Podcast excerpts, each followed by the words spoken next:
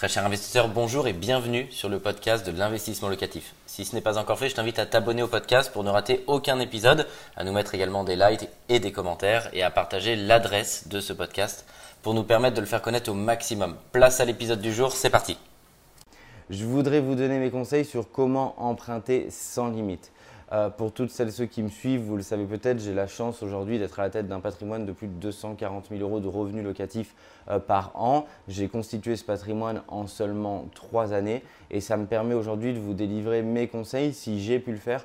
Comment, si vous le souhaitez, vous pouvez également le faire pour vous constituer ce que j'aime appeler l'empire immobilier.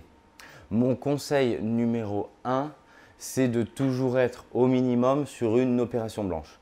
Alors qu'est-ce que ça veut dire une opération blanche? C'est une opération qui est neutre pour vous, c'est-à-dire ce que va vous donner votre locataire est au minimum le même montant que va vous prélever la banque pour rembourser votre investissement.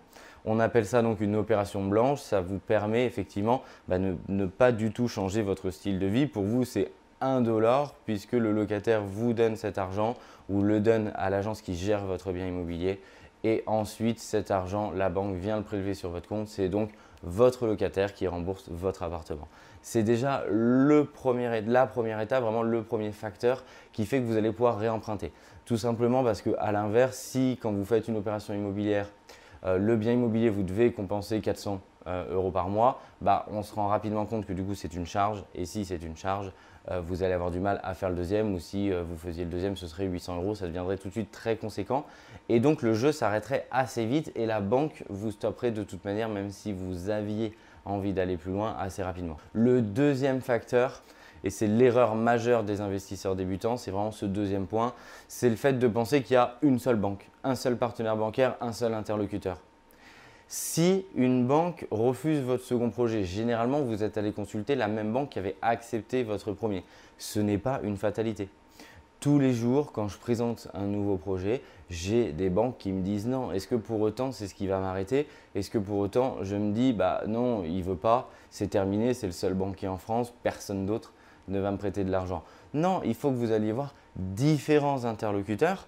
Euh, il ne faut pas prendre le nom personnellement. Euh, et puis, ce n'est pas parce qu'une banque, par exemple, a un endettement qu'elle estime suffisante euh, sur votre tête qu'elle veut pas forcément, qu'une autre banque veut pas forcément, elle, vous prêter. Donc, n'hésitez pas à augmenter votre panel de banque. Ça règle très souvent, dès le début, cette situation et ce problème majeur du nom allez chercher plusieurs noms parce que à l'intérieur de vos requêtes, vous allez arriver à un moment à un oui et bien sûr plusieurs noms, mais il en suffira d'un. Donc jouez sur tous les tableaux, allez voir différentes banques, d'autres interlocuteurs bancaires vont vous faire confiance. Enfin, le troisième facteur, c'est sur la notion du calcul d'endettement.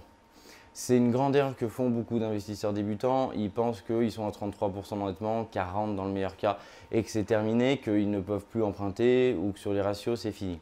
Heureusement, il y a des banques qui ont d'autres méthodes de calcul, sinon personne ne pourrait disposer d'un patrimoine immobilier conséquent. Elles calculent au différentiel et non sur un endettement dit classique.